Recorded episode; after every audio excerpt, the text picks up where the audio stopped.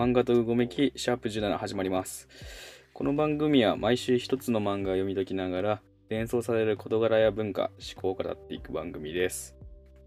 で、今回のタイトルは漫画コンテンポラリーに見る純粋と天才です。はい、ということで今回は西名陸さん原作で、もつさん作画の読み切り漫画コンテンポラリーをテーマに話をしていきます。こちらは今年の10月からジャンププラスで掲載されている作品ですね。まあ、今回も概要欄に漫画のリンク貼ってますので、まあ、そちらからお読みください。で、今回の漫画、コンテンポラリーは、まあ、タイトルの通り、現代アートを題材とした作品ですね。まあ、主人公、田所渋美は、子供の頃からまあ美術の授業で、車に潰された犬のうんちを描いたりするような、まあ、独特な感性を持った女の子なんですよね。ただまあ大きくなれるにつれて彼女が作る作品というのがこのアートの世界で評価されるようになっていくんですよね。で、中学生の時には学校から彼女専用のアトリエ教室を準備してもらったりとか、まあかなり特別な待遇っていうのを受けるようになるんですよね。で、まあどのように彼女が世間からその評価されているのかというと、まあ、彼女が作るそういう独特な作品というのが、まあ、現代アートの難しい文脈の中で、まあ、やたら誇張されて、まあ、解釈されていって評価されていくわけなんですよね。例えば、シャングリラ的カタルシスの権下であったりとか、概念化パラダイムシフトへの問いかけかとかですね。なんかまあ、それっぽい言葉並べてるだけにも見えるんですけど、まあ、そんな感じで評価されると。ただ、まあ実際のところ彼女は、まあ、純粋に好きだと思ったものだったりとか、見た目がいいと思ったものを作っているだけで、それ以上の意味っていうのは彼女の意識の中には実は存在しないんですよね。まあ逆にその純粋な無意識性みたいなのが、まあ現代アート的でもあるんですけど、まあそれは別の話で、で、まあ作品の中では、でっかい綿棒らしきものに、まあ、軍人がつけるような勲章がくっつけられている作品っていうのが、なんか賞を取ったりとかしてるんですね。で、これも、その現代アート界では過剰に解釈して、で、文脈深読みされて、で、それで評価されると。で、逆に学校の同級生とかからは、意味不明、何これ、難しすぎ、みたいな感じで、まあそういう反応されちゃうわけなんですよね。ただまあ彼女からしたら、これを作った意味っていうのは、原型をとどめてないほど使い切られた綿棒を美しいと思っただけなんですよね。まあそういう彼女の感性が表現されているだけなんだと。で、また、主人公の母親がいるんですけど、この母親が彼女のそのメディアに出た時の何を喋るかとか、そういうことのマネジメントをしているんですよね。で、えっ、ー、と、まあせっかく世の中に評価されているんだから、まあただ独特な感性で、こういうの作りましたって話すのではなくて、まあ、もっと深読みしたくなるような、まあ、わけのわからないことを言うキャラクターで話すように指示を出すんですよね。で、まあ、なんか、いかにもフィーリング重視、右脳特化型ホワホワ天才肌キャラで通すなよ、つって、そんな感じで、まあ、指示を出すわけなんですよね。で、まあ、そんな自分の感性を、まあ、素直に言うことを許されず、まあ、かつ自分のことをちゃんと理解してくれてるっていう人が、いないんだっていうことに、ちょっとモヤモヤを覚えてるわけなんですよね、主人公は。ただ、ある時、その自分の感じていることと全く同じ解釈で作品を理解してくれる男の子と出会っちゃうわけなんですよね。で、その男の子に恋をして、で、まあ様々な妄想をしたりとか、まあ、男の子の絵を描いちゃったりとか、まあオブジェを作っちゃったりとか、まあなんか独特な感じで行動を起こしていくわけなんですよね。で、まあそういった感じのお話です、これは。で、まあ現代アートと題材としながらも、作品自体はその母親との関係性であったりとか、まあそれに伴う親子愛だったり、まあ人に理解されない苦悩であったりとか、まあ天才として評価されることであったり、まあ淡い恋愛であったりとか、まあ様々な要素が描かれている作品でした。で個人的には好きな男の子との妄想をして、なんか頭の中が爆発しているみたいな描写が好きでしたね。なんか、うわーみたいな感じと、ポップアート的な表現が合わさって、なんかいいなっていう風に感じました。で、まあ、この漫画からは何を感じたかというと、その純粋さとは何かというものを考えさせられました。まあ、主人公自体は自分が見えた世界に対して、まあ、純粋な表現をしているわけですよね。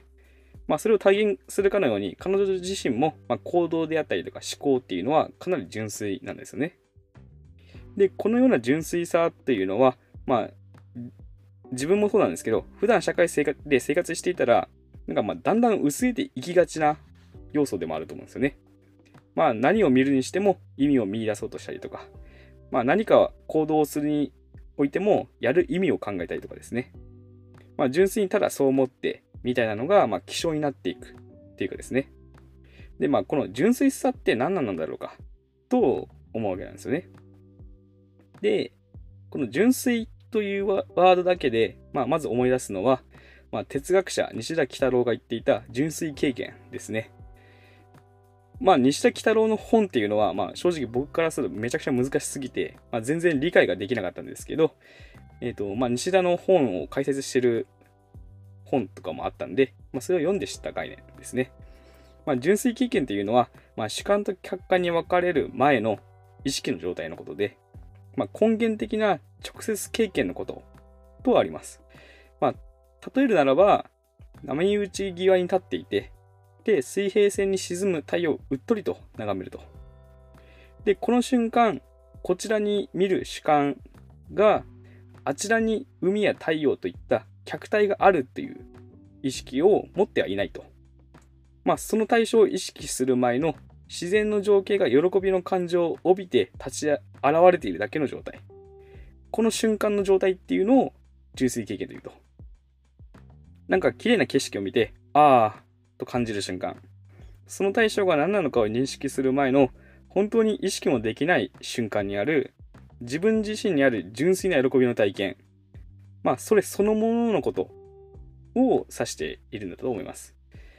で、この純粋経験がまあ真実だとして、まあ、あらゆるものを考え直す。それによってその善の研究につながっていくのだ。というのが、まあ、西田喜太郎の話ですね。で、まあ僕自身はこの概念に関してはあんあまりその深くは知らないので、この程度のことしか言えないんですけど、ただこの純粋経験、まあもしかしたら主人公の女の子が捉えているものっていうのは、まあここに近いものなのかもしれないなっていうふうに思ったんですよね。まあ、純粋経験で、ああ、なんかこれいいと思ったものを純粋に表現しただけというかですね。あ、でもそう考えると、彼女の作品っていうのは、やはり現代アートの文脈に乗っかる可能性もありますよね。まあ、それがアート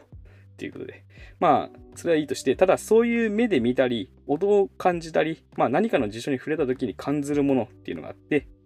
で、それを絵や写真に残そうとして撮ったりすると、まあ自分が感じたそれとは違うものになってるっていうのは通常だと思うんですよね。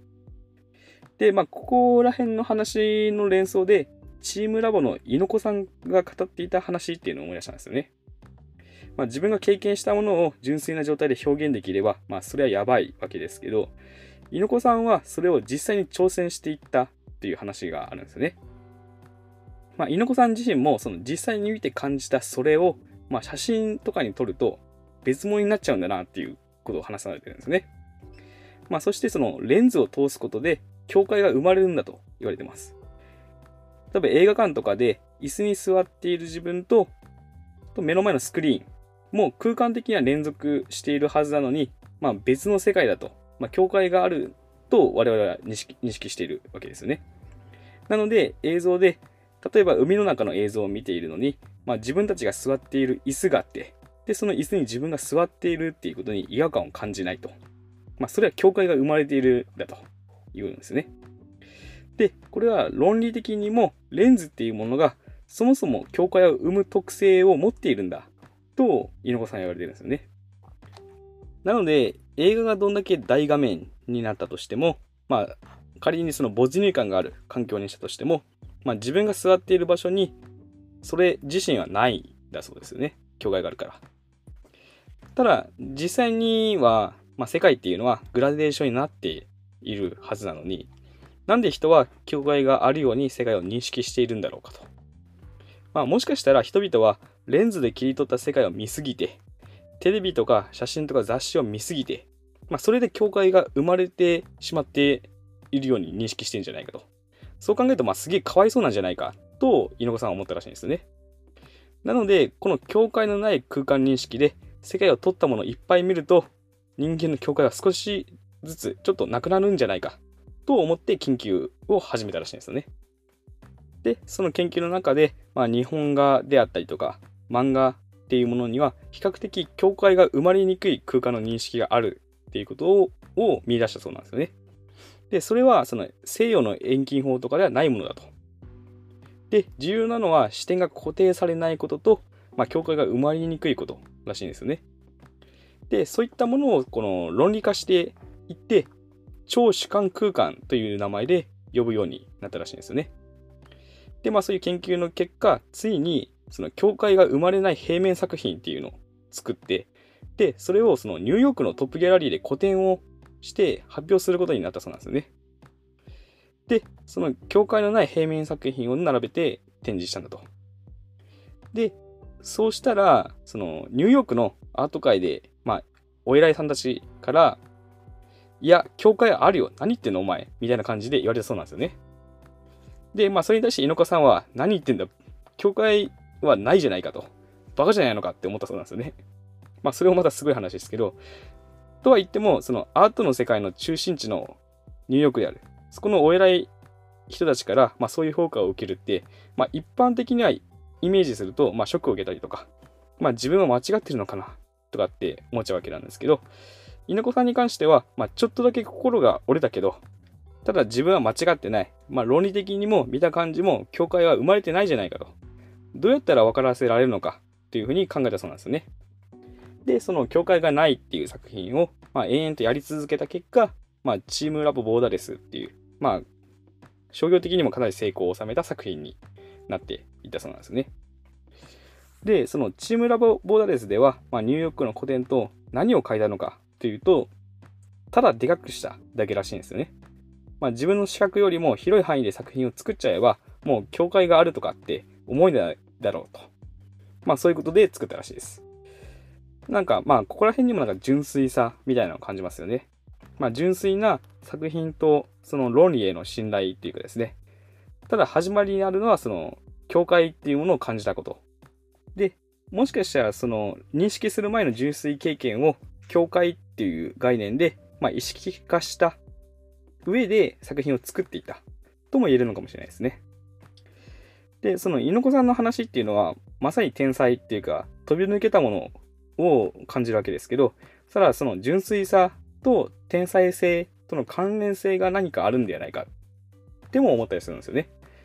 まあ、コンテンポラリー漫画の中でも、主人公は母から言われて純粋な自分の感性っていうのを話すのではなくて、まあ、世間が見たような振る舞いをしていたわけですね。